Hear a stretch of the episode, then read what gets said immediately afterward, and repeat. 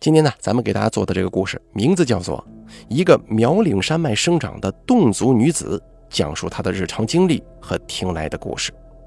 本故事节选自天涯论坛，楼主由爱而生忧，由打开为您播讲。我祖籍福建，但是出生跟成长都是在贵州的黔东南，那是一片碧水如锦、大山为屏的美丽而又神奇的土地。我出生的地方就叫锦屏，那里盛产石材跟木材，所以又有“山木之乡”的别称。因为是苗疆古夜郎国境，所以还盛产各种传说，关于山鬼水怪，关于蛊，关于巫，关于毒，还有我们独特的风俗和习惯。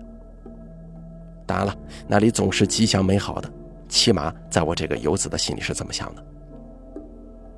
笔者我呢，不是专业的写手，也没有很好的文笔，我只是从小到大依偎在长辈的身边，听过很多故事，跟长辈们的经历。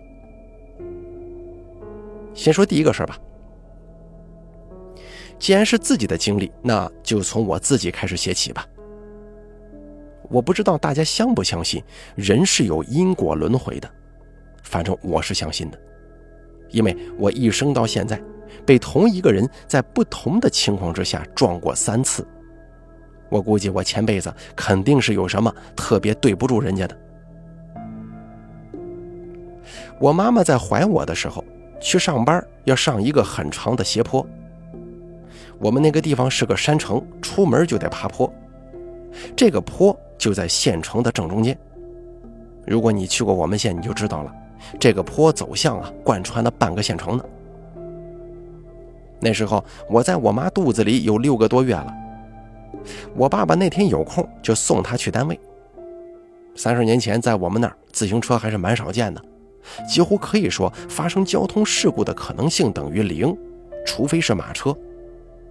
可是就这么巧，那天走到斜坡一半的路程的时候，从上头飞快冲下来一辆自行车，估计那个家伙也是个新手，正在练呢，他只知道喊，也不知道刹车。手糙势猛，一下就瞄准了我妈妈的肚子，直接就把我妈撞倒在地了。我妈当时又吓又疼，趴在地上就起不来了，喊都没能喊出声音来。我爸年轻的时候是个脾气特别暴躁的主，上去就把那家伙揍得满脸开花。后来还是我妈缓过一口气来，骂了我爸几句，才赶紧把他抬到医院去了。后来呢，我妈怀我七个多月就把我生下来了，我总怀疑跟这个撞车的事儿有点关系。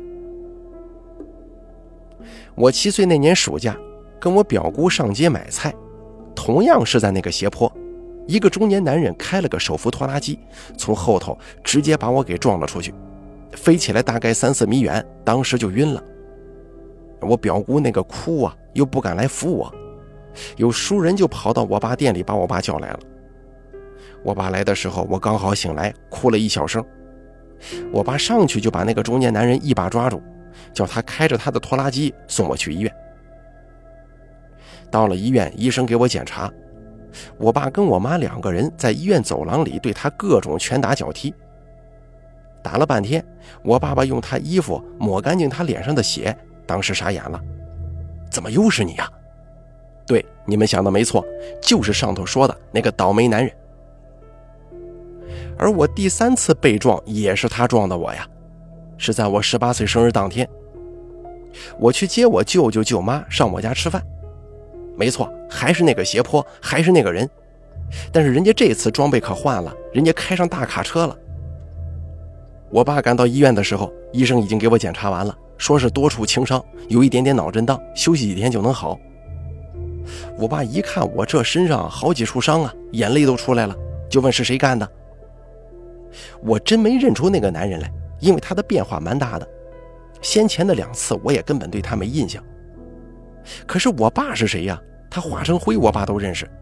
于是你们懂的，他又被我爸给暴揍一顿。揍了他的第三天，他老婆跟他一起来医院给我送汤跟各种好吃的，也是赔礼道歉的意思。我爸爸要赶人家走，一见人就跳下来。怎么，你是不是看我家姑娘没死你手里，你不安心呢？你怎么一定要跟她过不去呢？还一次比一次危险。我要不打死你，你早晚把我姑娘给弄死。”那个倒霉男人也哭了：“我也不是故意的呀，平常我开车好好的，遇见他我就像撞了鬼似的，什么都不对头了。”我听的也有点哭笑不得，仔细想想也确实有些汗毛耸立。你说哪有同一个人在同一个地方一直见鬼一样的撞我呢？又不见他撞别人。我奶奶在旁边就跟我爸慢慢的说：“算了，你打也打了，你看人家也是个老实人呢，肯定不是故意的，搞不好啊这里头真有蹊跷呢。”那个男人的老婆就猛点头。后来我在住院，那个女人就跟我奶奶剪了一点我的头发。还有一块当天身上穿的衣服的布，还有那个男人的也是一样，分别用红纸和红布包好，去乡下一个叫杨渡溪的地方找了个鬼师。哎，据说这个鬼师很能的，想看看到底是什么地方不对头。我们那边啊，把能通阴阳的人有好几种叫法，鬼师只是其中一种，另外还有看香婆、阴阳先生，这些呢跟鬼师都不一样。从技能上来讲啊，应该是分工不同吧。要不怎么说人家是能人呢？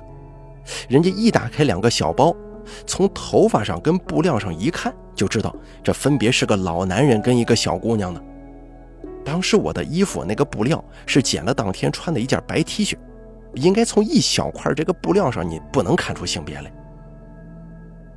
这个鬼师就说：“这两个人非常不对头，是吧？”这两个人是见不得的，一见就得出事我奶奶跟他老婆都吓坏了，就问人家怎么回事啊？该怎么办呢？后来人家说了一大通。当年我不是非常信这些，也就没有留心他们的转述，只知道最后设法给我们解了这个沟交，沟是钩子的勾，交是这个交通的交，这是我们那方言啊，我也不知道具体是什么意思。后来我就没见过那个男人跟他家人了。也许见了没再发生什么事儿，我也就不认识他们了吧。我只是觉得十分奇怪啊，这世上的事情就有这么凑巧的，而且这个世界也有那么多人掌握咱所不知道的东西，比如那个鬼师。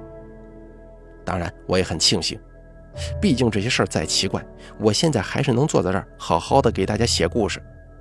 如果那时候一下子给我弄大发了，我现在可就没命了。而这个事情啊，算是我对未知的事情一个真正开始思考的开端，所以我先把这事儿写出来，算是给自己一个理思路的顺序。虽然不是很恐怖，也不是很悬，但这个事儿是真实发生的。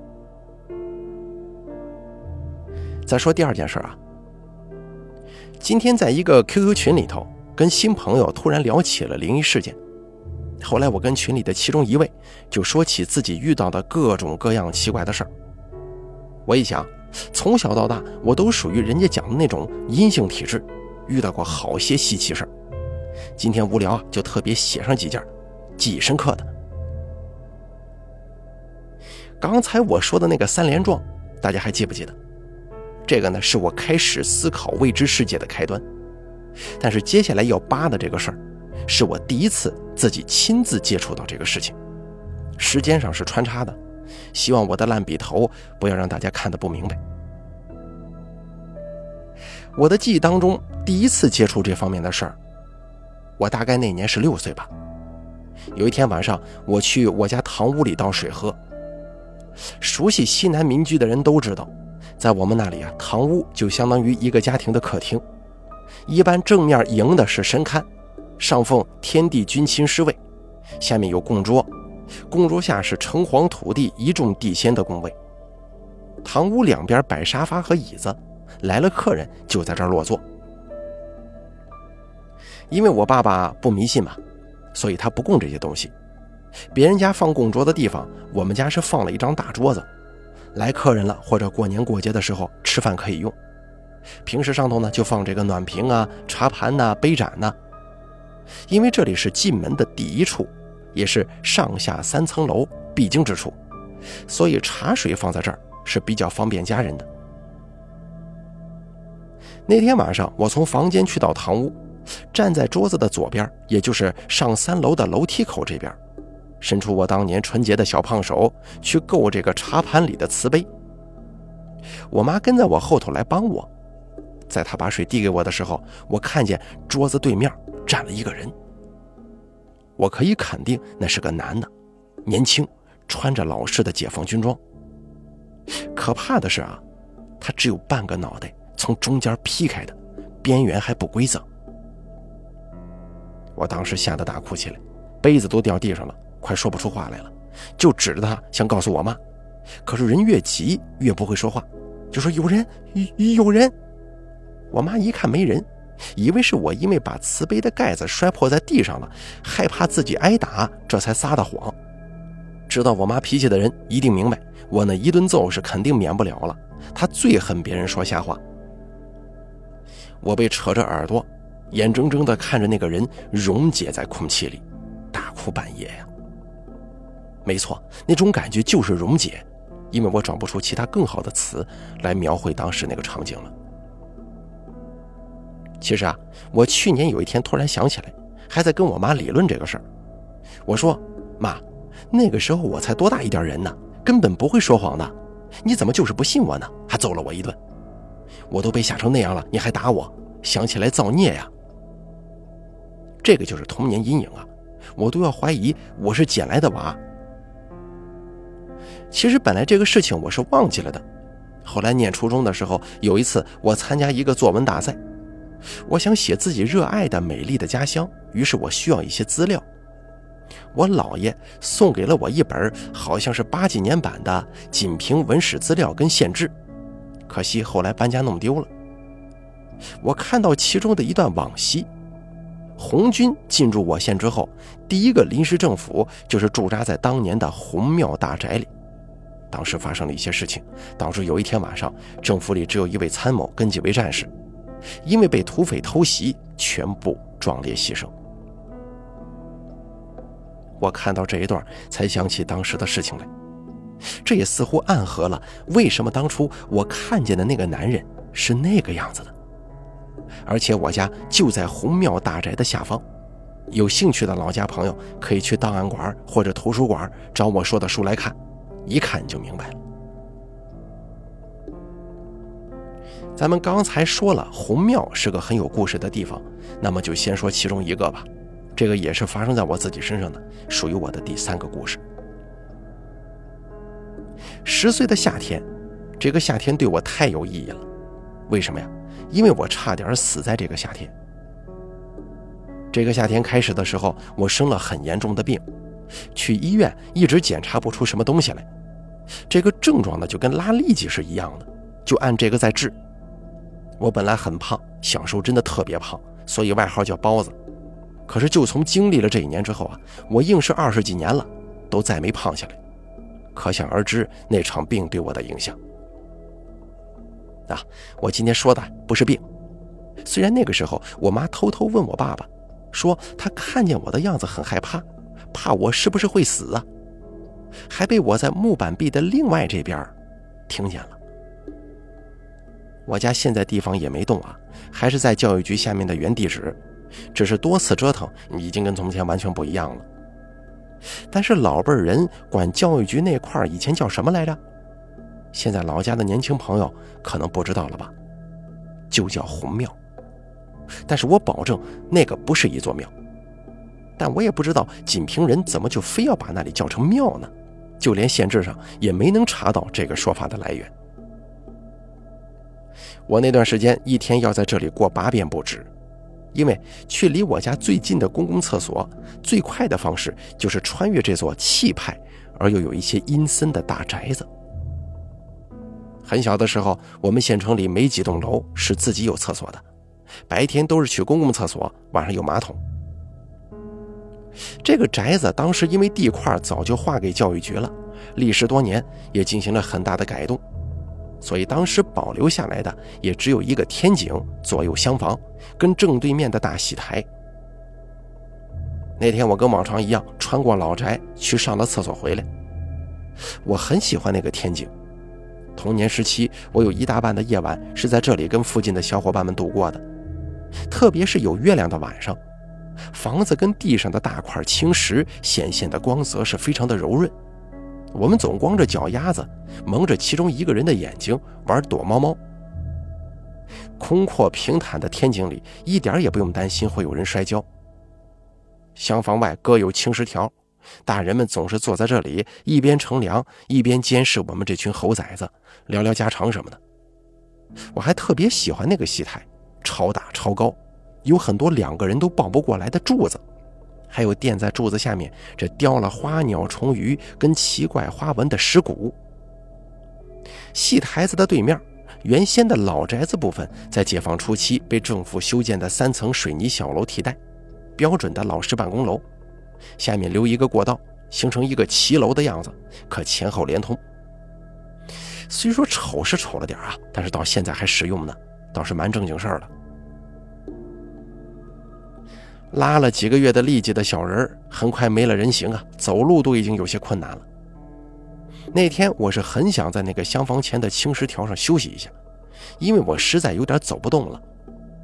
那个时候正是大中午的，日头又毒，四下里很安静，大人小孩大多在睡午觉呢，这里不会有人来。就在这个时候，我突然清楚地听见我妈在我家巷口那个方向大声地叫我，我赶忙一边答应她，一边打起精神，紧跑几步。从小我就怕我妈呀。没办法，他喊我一下，我哪怕只有一口气，也得赶紧喊着回应他，跑到他跟前去。就在我跨出天井的那个回字格局的一刹那，也就是说，我进到戏台对面的水泥小楼的那个骑楼门洞的那一瞬间，后面天井右侧的挑高大概有六七米这么高的那个厢房啊，整个塌下来了。我当时就听见一声巨响，回头一看。竟然目不能视啊！全是灰。大概几分钟以后，很多脚步声向这个方向跑来，还夹着我妈有点变调的呼唤我的声音。我也赶紧跑向家的方向，在巷口碰见我妈，她已经快吓死了。等我回家洗过澡，我出来坐在巷口看热闹。洗完澡在门口，我妈给我梳头的时候，我老实的告诉她说。我当时本来想在那个房子下头歇一歇的，还好你叫我，否则我就被石头压扁了。可是我妈很奇怪的说：“刚才我没叫你啊，我去买油回来，还没进家就听见上头房子垮了，一开门你又不在家，我才开始叫你的。”边上有几个老太太，都是在我们那附近住了几十年的，就七嘴八舌地说。方啊，你还不赶紧去烧香，谢谢你家的老人家。方是我妈的小名，我们那儿把祖宗也管着叫老人家。要是没有他喊你家闺女，今天你可就得哭闺女了。不过也难怪呀，那个房子你们也晓得是哪个修的吗？他怎么肯把自家骨肉埋里头吗？你讲是不是嘞？这个故事呢，关键的一点就在于那个大宅子的修筑者。跟曾经一度的持有人，在大家第一时间的理解当中啊，是不希望我被埋在里头才显灵救我的。这个说明我跟他的关系匪浅。关心这个的可以查一下我们县志，上头有写。我姓张，多的就不说了。接着咱们再说下一个故事啊，要说我这个怪病，这个病来的很奇怪啊，好像突然就发作了，因为症状像痢疾。所以大人们开始也没多心，以为就是小孩子吃了啥不干净的东西。我小时候一天到晚跟我们那边坡的小孩子在山上野，也不讲究见啥吃啥，所以经常闹个小毛病，那是很正常的。那时候大人都忙啊，顾不上，也就是给几颗药随便吃一吃。不但没好，还越来越严重了。去医院看了，也是吃药打针没效果，人渐渐的就瘦脱形了。后来发展到学校也不能去了，不光是上课不能时常去厕所，关键就是我走路都成问题了，只能天天躺家里头。开始的时候还有同学跟街坊的小伙伴来看望，时间长了，人家大人看到我的样子就害怕，一是怕什么？呃，不会有传染病吧？二是看我这样子不好，怕是要死啊！你你总不能吓着人家孩子吧？十岁的孩子。不是很明白什么是死亡。每天我爸跟我妈去上班，就把我放在家里，把窗户打开，我躺在床上可以看见一角屋檐和天空。床后面放了一个有盖子的马桶。其实那个时候啊，排泄物都是没有味道的，也几乎吃不下什么东西，人瘦了下去，肚子却鼓起来了。我经常一个人不知道为什么就哭，害怕，但是完全不知道害怕什么。有一天晚上，我妈给我洗过澡，自己回房间去了。我的病严重了以后，本来跟我一间房的二妹妹也被爸妈带到他们房间搭了个小床，可能是怕我影响她休息，毕竟她那个时候也是小学生了，要上课的。那个时候的房子是木质结构的，我本来住三楼。病了以后上下楼不方便，就搬到二楼我父母隔壁了。房间之间只有一层木板做隔断，所以很不隔音。我听见我妈妈在问我爸：“我是不是快死了？”他给我洗澡的时候看见我的样子，我妈表示很害怕。我就默默地哭了一整夜。有的时候人成熟懂事只需要一个晚上。我听见我妈妈说要找一个看香婆婆看看。或者找个道人先生来家里看一看。要知道，我爸当时是不信鬼神的，我爸就非常生气，他们就吵起来了，互相埋怨没把我照顾好。我听见他们吵架，心里更难受了。十岁的孩子就懂得很为难。过了几天，我爸爸要去外省送货，当时他做的是我们山里的一些特产手工艺品，他的手艺很好，人也实在。省内外很多商场都从他这里进货，要求加工，所以他经常不在家。我爸爸去送货的第二天，我妈就带了一个老婆婆来我们家，穿的是我们北洞人的传统服装。我记得很清楚，这个婆婆不是苗人。一般外地人可能分不清楚，毕竟我们那里是苗族侗族自治州，苗人跟侗人都互相非常的和睦友好。除非特别的几个寨子，其他的大多都杂居，甚至可以通婚。而且苗侗民族的日常便装很相似，但是作为土生土长的黔东南人，我们自己一眼就可以分清楚。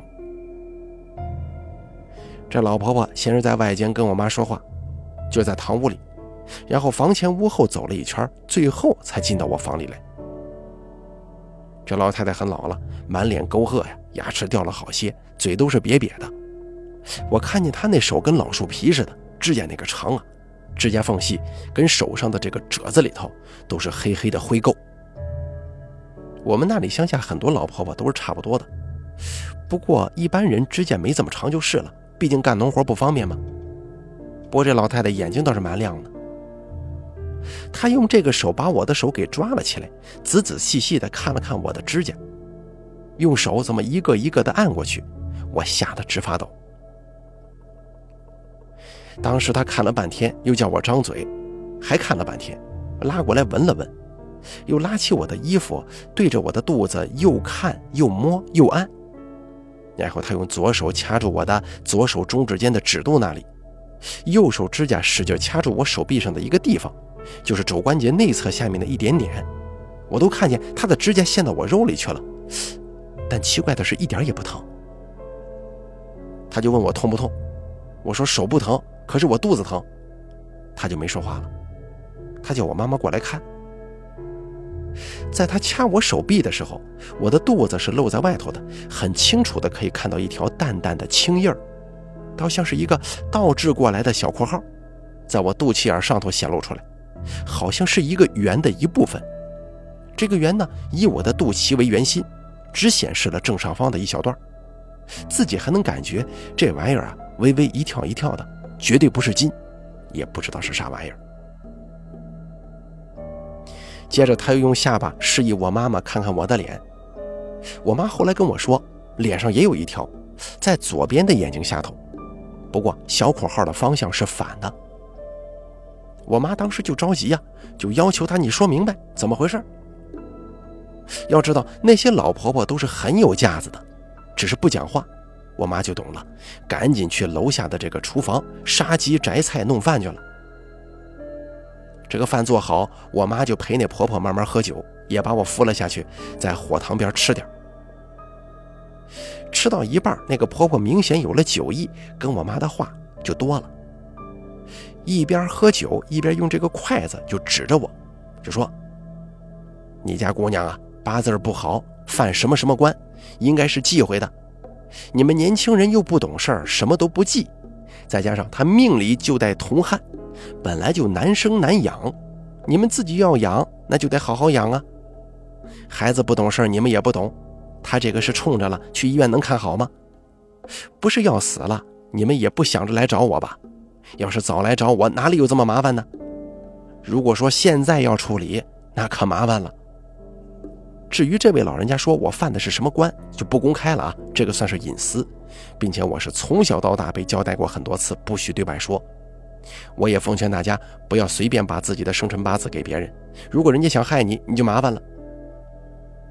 于是乎，我妈就在那儿一个劲儿赔不是，各种许诺，她才高兴一点的样子说：“孩子都是咱们自己东家的孩子，你男人是汉族，能懂什么呀？我不跟他计较，我还是要帮你的。”就这么又吃又喝，婆婆看天已经黑下来了，于是又叫我妈妈给她倒了一满碗的酒，一口气儿喝掉大半。然后对着剩下的念了半天我听不懂的话，叫我妈给那个碗里添一点饭，再三交代只能是饭勺从锅里挖一下，啊，不管多少不许挖第二下。然后接过碗来，往火塘里丢了一个干辣椒，等辣椒燃烧起来了，就快速的夹起来扔到碗中，滋的一声，然后又夹起一颗通红的火炭，也是这么扔到碗里。那个时候，老婆婆操作的时候表情特可怕，咬牙切齿的样子。她单手举起碗，动作突然很敏捷地跳起来，绕着我就骂，一边骂一些我听不懂的话，一边还用手拍打我的身子。我吓得哇哇大哭起来。我妈也很心疼，可是不敢说什么，就在一边哄我。然后婆婆就很快地冲出门去，把碗使劲摔在我们家门前的那个石板地上，碎片飞得到处都是。他又继续骂了很久，连唱带骂。我因为是在县城长大的，动语只懂一部分，但是可以明白他是在骂人，是很难听的那种骂。然后呢，他就从我家前面的小路上山去了。我妈给他准备了一个松明的火把。那个时候手电筒还是要算家用电器的，我家反正是只有一个，我爸出门带走了。过了一会儿，他回来了。带了几把草药一样的东西，吩咐我妈熬了给我当水喝，天天喝。如果想喝水了，不能喝水就喝这个。还有另外几块镜状的东西，是洗头跟洗澡用的，不能搞错。我妈就赶紧帮我去熬了，然后他们两个就帮我洗头啊、洗澡，喂我喝那个苦死了的水。折腾完了，把我扶上床，然后他们接着喝酒。第二天很早，他们就把我抓起来了。我妈已经买来了一头猪，又杀了只鸡，煎了两条鱼，准备了一把红筷子。不知道的还以为是娶亲呢，其实不是的，这是给我拜干妈去。我的干妈那是真奇怪，只有一个是人类，其他的一般人想不到。我妈呢借了我爸好朋友的一匹马，套上了平板车。那个年月，这东西还是我们那里主要的运输工具。然后驮上这些东西，跟我以及那个老婆婆，分别去拜了古树、古井，跟一个姓黄的屠夫杀猪的案桌。这些都是我的干妈。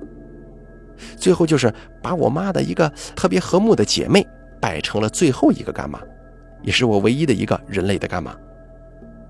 每到一个地点，先摆些贡品，点起这个香纸蜡烛，然后那个老婆婆就拿红纸写些东西，反正我看不懂，我妈又不识字。我只知道那个婆婆写毛笔字居然写得非常好，然后一边写一边念一些好话，好像是求这些干妈保佑我，要是将来有出息了，他们脸上也有光啊，什么什么的，然后就贴上去。从那以后，一直到我满十九周岁，每年大年三十儿，我都要跟我妈重复这个过程，去给我的各位干妈磕头，只是不需要贴红纸了。古树和井都还在我们这郊区。那个案桌人家不要了的时候，先通知了我妈，我妈拿钱买了过来，立在我们后山上了。不过奇怪的是啊，从那以后我果然慢慢好起来了。其实呢，我跟我爸爸一直怀疑我的病应该是那些草药治好的。也许当时我们的医生没见过那毛病，他们未必不晓得，只是医生不知道怎么治罢了。但是过后的很多事情改变了我们的看法，固执的去一味的相信所谓的迷信或者是科学，也许就是一种迷信。您说呢？因为人不能因为自己不知道、不认识就否认这些东西的存在吧。最关键的是，这个法子我过后还用过的。在我成年了以后，虽然症状不同，而且我自己用的时候是没有吃其他的药和东西的，就只是学了点皮毛，自己学了砸碗这一招，可还是一样的管用。好了，这个故事呢，咱们就暂时说到这儿，后头还有，咱们下期更新。本故事节选自天涯论坛，楼主由爱而生忧，由大凯为您播讲。